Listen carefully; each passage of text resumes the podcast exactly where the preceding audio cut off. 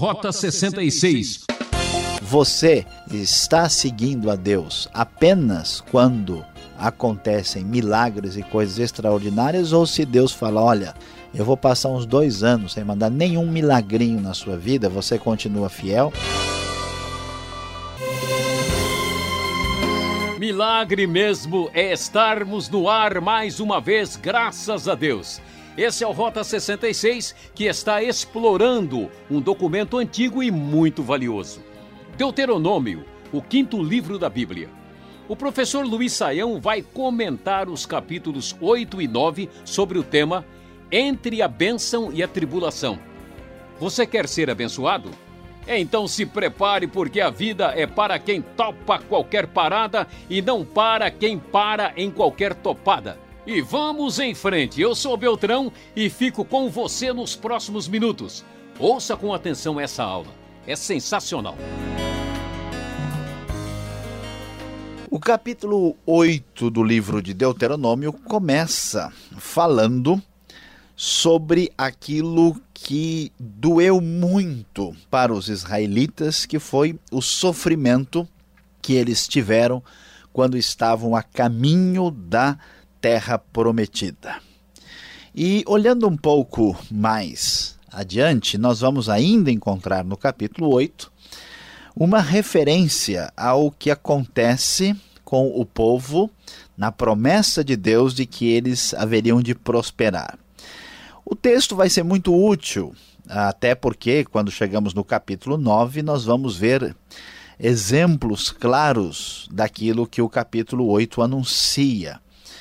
E a questão é como fica o nosso relacionamento com Deus e com a vida quando as coisas vão bem e quando as coisas vão mal.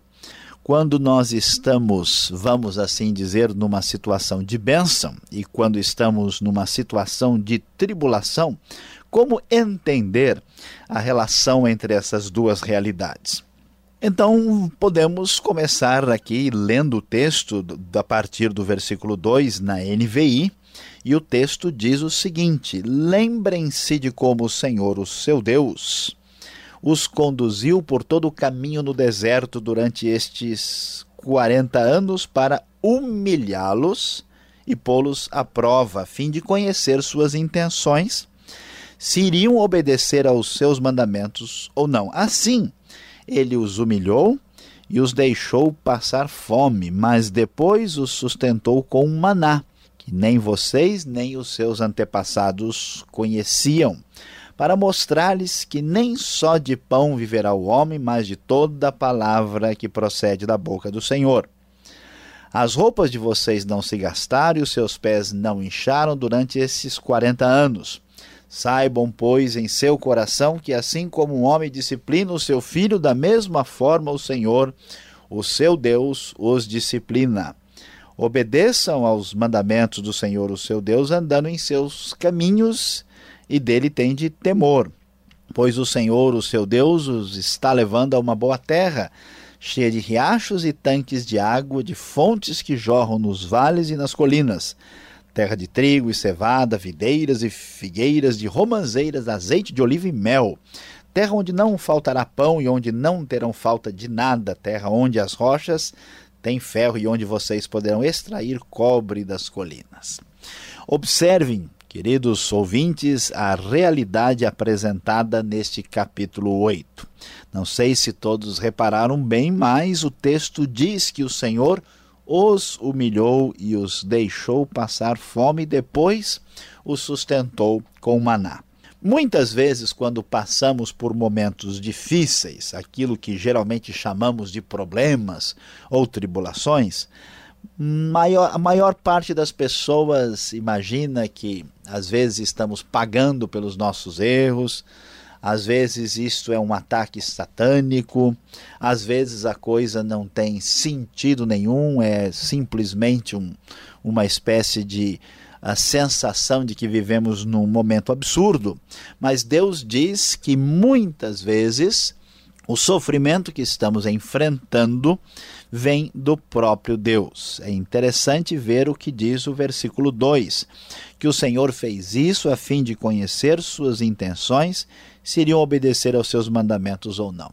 Ou seja, muitas pessoas só estão do lado de Deus na hora da bênção, na hora das coisas boas, mas quando vem a tribulação, quando vem o problema, a pessoa se afasta de Deus, mostrando que a pessoa não tem interesse em Deus, mas apenas nas coisas boas que Deus pode dar. É semelhante ao filho ou à filha que gosta do pai ou da mãe de verdade, e em oposição ao filho e à filha que gostam apenas dos presentes ou dos recursos financeiros ou das coisas boas que os seus pais podem lhes dar, em vez de amá-los de verdade, amá-los como pessoa.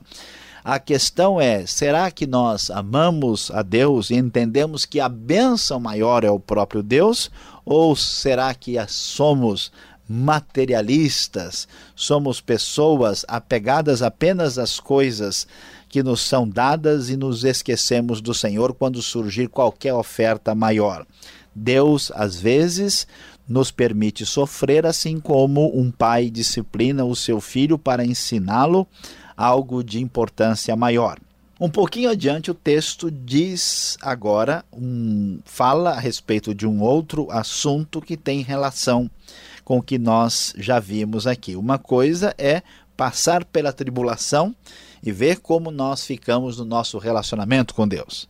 Mas e quando estamos numa situação tranquila e de bênção? O que devemos dizer? Olha só o que diz o versículo 10. O texto diz: Até ficarem satisfeitos, louvem o Senhor, o seu Deus, pela boa terra que lhes deu. Tenham cuidado de não se esquecer do Senhor, o seu Deus, deixando de obedecer aos seus mandamentos, às suas ordenanças e aos seus decretos que hoje lhes ordeno. Não aconteça que, depois de terem comido, até ficarem satisfeitos, e de terem construído boas casas e nelas morado, de aumentarem os rebanhos, a prata, o ouro e todos os bens, o seu coração fique orgulhoso e vocês se esqueçam do Senhor, o seu Deus, que os tirou do Egito, da terra da escravidão. Ele os conduziu pelo imenso e pavoroso deserto, por aquela terra seca e sem água, de serpentes e escorpiões venenosos.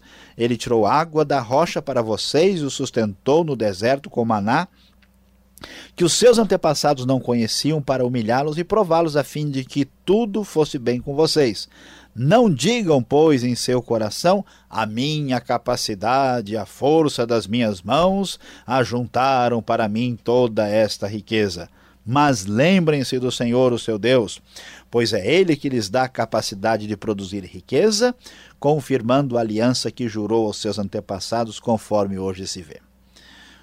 Nossos queridos ouvintes certamente já prestaram atenção na grande realidade. Olha onde é que está o perigo.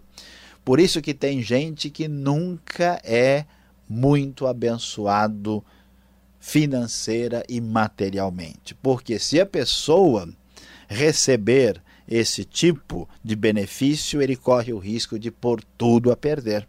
Deus não abençoa certas pessoas materialmente porque essas pessoas não têm maturidade. É como dar mil reais para uma criança de seis anos e soltá-la ah, num ambiente de consumo. Ele não sabe como lidar com isso.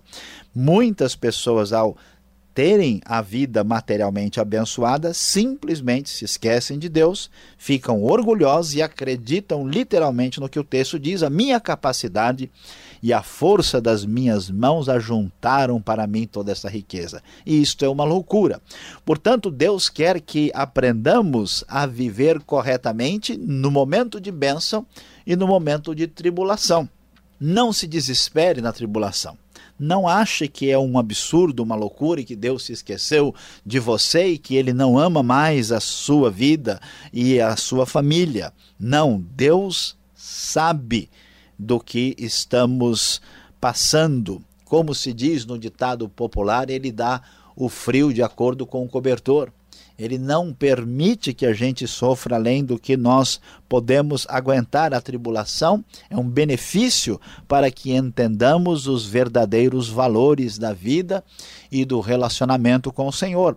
Da mesma forma, quando a situação muda quando o vento sopra do outro lado e a nossa vida é abençoada, nós temos outro desafio. Na tribulação não podemos reclamar, culpar a Deus e desistir da vida. Na bênção, não podemos nos orgulhar, não podemos nos sentir poderosos e não podemos nos esquecer de Deus. Para que isso fique bem claro, o capítulo 9 ainda dá uma conclusão muito significativa para estas realidades. Ele diz bem claro, a partir do versículo 4 ah, do capítulo 9, o seguinte depois que o Senhor, o seu Deus, os tiver expulsado da presença de você, não diga a si mesmo: O Senhor me trouxe aqui para tomar posse dessa terra por causa da minha justiça. Não. É devido à impiedade dessas nações que o Senhor vai expulsá-las da presença de você.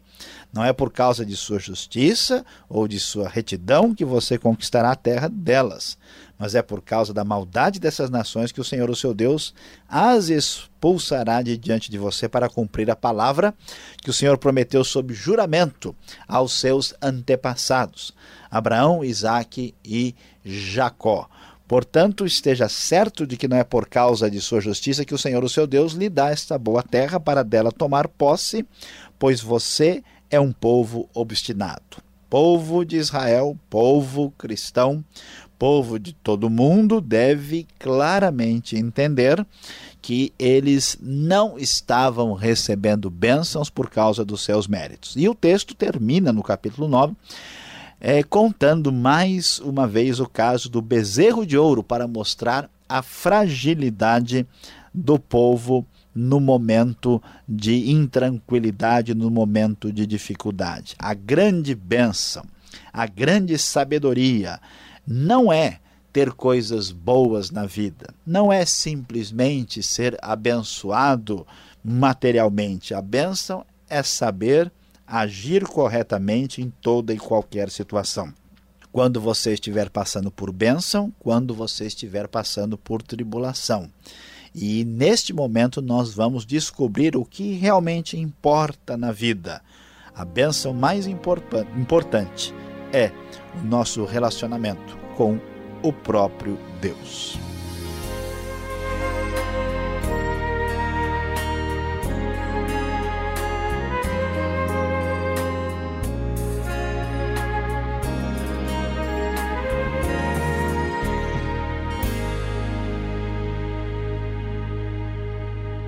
Você já sabe, você está ouvindo o programa Rota 66, o caminho para entender o ensino teológico dos 66 livros da Bíblia.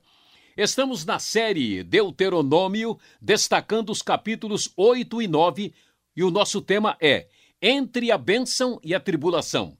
Rota 66 tem produção e apresentação de Luiz Saião, redação e participação Alberto Veríssimo e na locução Beltrão, numa realização transmundial.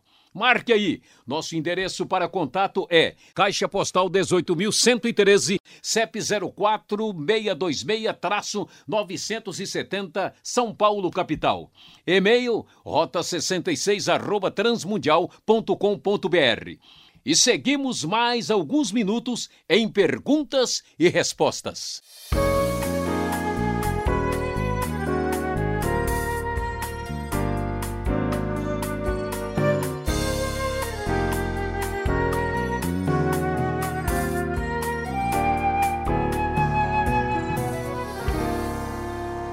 Chegamos agora com a segunda parte do programa. Deuteronômio, já chegamos no capítulo 8. E a pergunta que nós vamos fazer para o professor Luiz Saião, você acompanha aí direto do seu local de estudo. Um, um momento diferente, Saião. Esses milagres no deserto, eles foram reais? Veja só, as vestes parecem novas depois de 40 anos, os sapatos, a mesma coisa, comida especial, é um negócio meio diferente, estranho, para quem hoje, no século XXI, vai observar esse fato e falar: puxa vida, é milagre atrás de milagre em cima desse povo, hein? Pois é, pastor Alberto, quando alguém vai estudar a Bíblia, é muito importante a gente perceber qual é o pressuposto que a pessoa tem quando estuda a Bíblia. Porque quando uma pessoa já tem o que a gente chama de um enfoque naturalista, onde ele acha que não é possível que aconteça nada fora do normal sobrenatural, e de fato ele vai entender isso como uma figura de linguagem, ele vai entender isso como uma coisa que vai uh, além, né? Uh, que não pode ir além de uma, uma realidade puramente natural. Mas o texto bíblico, repetidas vezes, deixa claro que, a, que, que o sustentar do povo no deserto uh, e a travessia foi algo miraculoso. Então, é, quer dizer, e dá para pensar, né, como é que esse povo iria uh, conseguir sobreviver no deserto né, se não fosse pela intervenção sobrenatural de Deus. Então é fato, as roupas de uma maneira extraordinária foram conservadas, né, os sapatos foram conservados, ou melhor dizendo, as sandálias, que ninguém usava sapato como nós usamos hoje, né? E até o texto vai mais a longe, né? Os seus pés não incharam, quer dizer que eles caminharam o tempo todo e Deus lhes preservou a saúde. E então devemos encarar isso como uma coisa de fato extraordinária e sobrenatural que Deus ah, propiciou né, para aquele povo ah, nesse processo especial aí de preservação histórica. E eu até já vi pregadores antigos, já beirando seus 80 anos, em pleno vigor ainda. Gente com 50 anos já está meio encostando aí na, no box, né? E eu vejo pregadores aí firmes, né? Parece que tem alguma ligação com isso, né? Podemos Pode... dizer que Deus sustenta, né? Deus sustenta, isso não, não há dúvida. Agora, olhando aqui no versículo 7, versículo 9, a gente vai ver um, um Israel diferente daquilo que nós conhecemos hoje, da Palestina. Olha aqui, terra de ribeiros, águas, fontes de mananciais, vales, montanhas, trigo, cevada.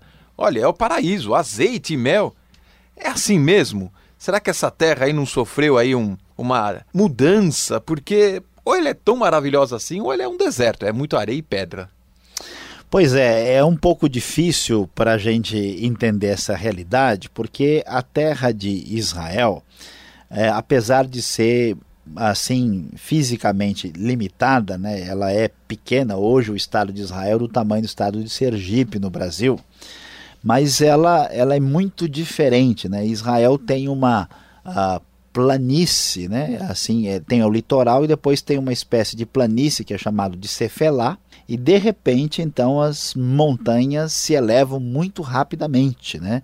Na região, por exemplo, de Jerusalém já tem mais de mil metros de altura, e aí depois nós temos uma descida tremenda assim que vai para o Vale do Jordão né? E ela desce até chegar no ponto mais baixo da Terra, que é o Mar Morto, que tem 400 metros de profundidade. Já no norte, perto do Líbano, as montanhas são maiores, mais altas, né? Tem até aquela questão da, do Monte Hermon, né? Tem até lugares onde cai neve e faz calor abrasador. Então, o que acontece?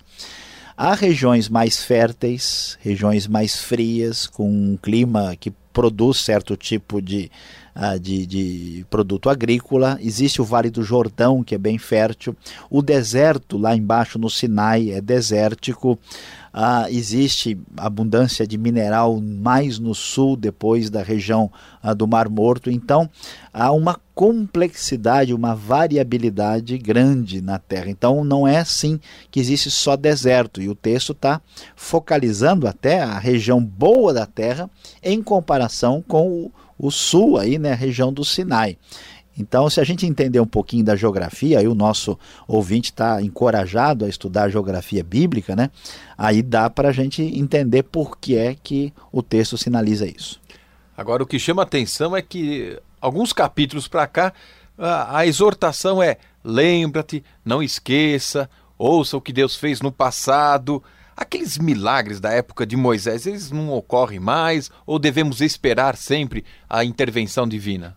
Olha, pastor Alberto, veja bem que acho que todos os cristãos verdadeiros devem entender que a nossa vida, de certa forma, podemos dizer com coragem que ela é um milagre atrás do outro. Deus preserva, Deus abençoa, nós oramos acreditando na intervenção divina, mas tem um detalhe interessante aqui. Ah, existe uma ideia clara que há momentos especiais da história quando aconteceram o que a gente pode chamar de milagres extraordinários em grande quantidade. Foi exatamente na ocasião de Moisés, depois na ocasião de Elias e Eliseu, e depois na ocasião do Novo Testamento com Jesus e os apóstolos. Isso não quer dizer que Deus está impossibilitado de fazer qualquer milagre, mas quer dizer que nós não podemos forçar a barra. Ou seja, como se nós exigíssemos que Deus fizesse todo tipo de milagre. Mesmo na história bíblica, quando nós lemos o livro de Amós ou de Oséias, nós não vemos assim uma multiplicidade de milagres. O milagre existe ah, de acordo com os propósitos divinos e com uma determinada finalidade muito clara. Aqui, por exemplo, nós já estamos vendo isso. Vocês lembrem do que aconteceu. Não significa que vai acontecer sempre. Então, nós temos que ter maturidade cristã. Aliás, a própria lição que estamos aprendendo aqui. Você está seguindo a Deus apenas quando acontecem milagres e coisas extraordinárias, ou se Deus fala: olha, eu vou passar uns dois anos sem mandar nenhum milagrinho na sua vida, você continua fiel. Então, somos servidores do Senhor ou servidores de milagres que nos satisfaçam. Aí, se a gente for por esse caminho, nós seremos enganados pelos falsos profetas. É aquele trocadilho, né? Você quer a benção de Deus ou você quer Deus, o Deus da bênção, né? Exatamente. Agora, para terminar aqui a nossa participação, nós temos aqui no versículo 3 do capítulo 8 de Deuteronômio a famosa frase que Jesus até usou lá em Mateus 4, né? Nem só de pão o homem viverá. Qual o significado desta dessa frase, desse versículo para nós? O significado é muito importante é fundamental. É uma das lições mais importantes de toda a Bíblia. Por quê? Porque o ser humano é dirigido pela sua disposição de correr atrás do pão. Pão aqui significa todo tipo de suprimento, todo tipo de bênção que a pessoa pode ter no sentido material. Então, o que, que o texto está dizendo? Olha, a questão não é a gente viver apenas do pão, ou seja, buscar a Deus por motivos puramente materiais e imediatistas. O que importa, na verdade, é a palavra de Deus. Então, se você tem o pão espiritual, se você entende o que, que é a vida, qual que é a finalidade da vida, o que é viver de acordo com Deus, vai descobrir que essa bênção é mais importante do que a bênção puramente material. Então, a grande lição que está por trás de todo o texto é exatamente essa. Devemos viver não só em função do que perece, do que acaba, do que é material. Muito bem, Saio. Muito obrigado pela explicação, por esses momentos aqui. Vamos continuar mais um pouco com você aí. Segura, vem agora a aplicação do estudo para você.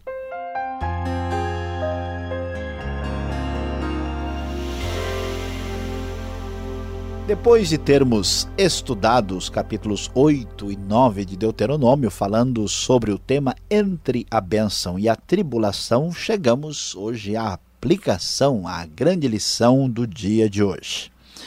E o que vamos descobrir aqui nesses dois capítulos? Todo mundo deseja ser abençoado. Todo mundo quer receber a benção. A pergunta principal que devemos fazer hoje é a seguinte: afinal de contas, o que é ser abençoado?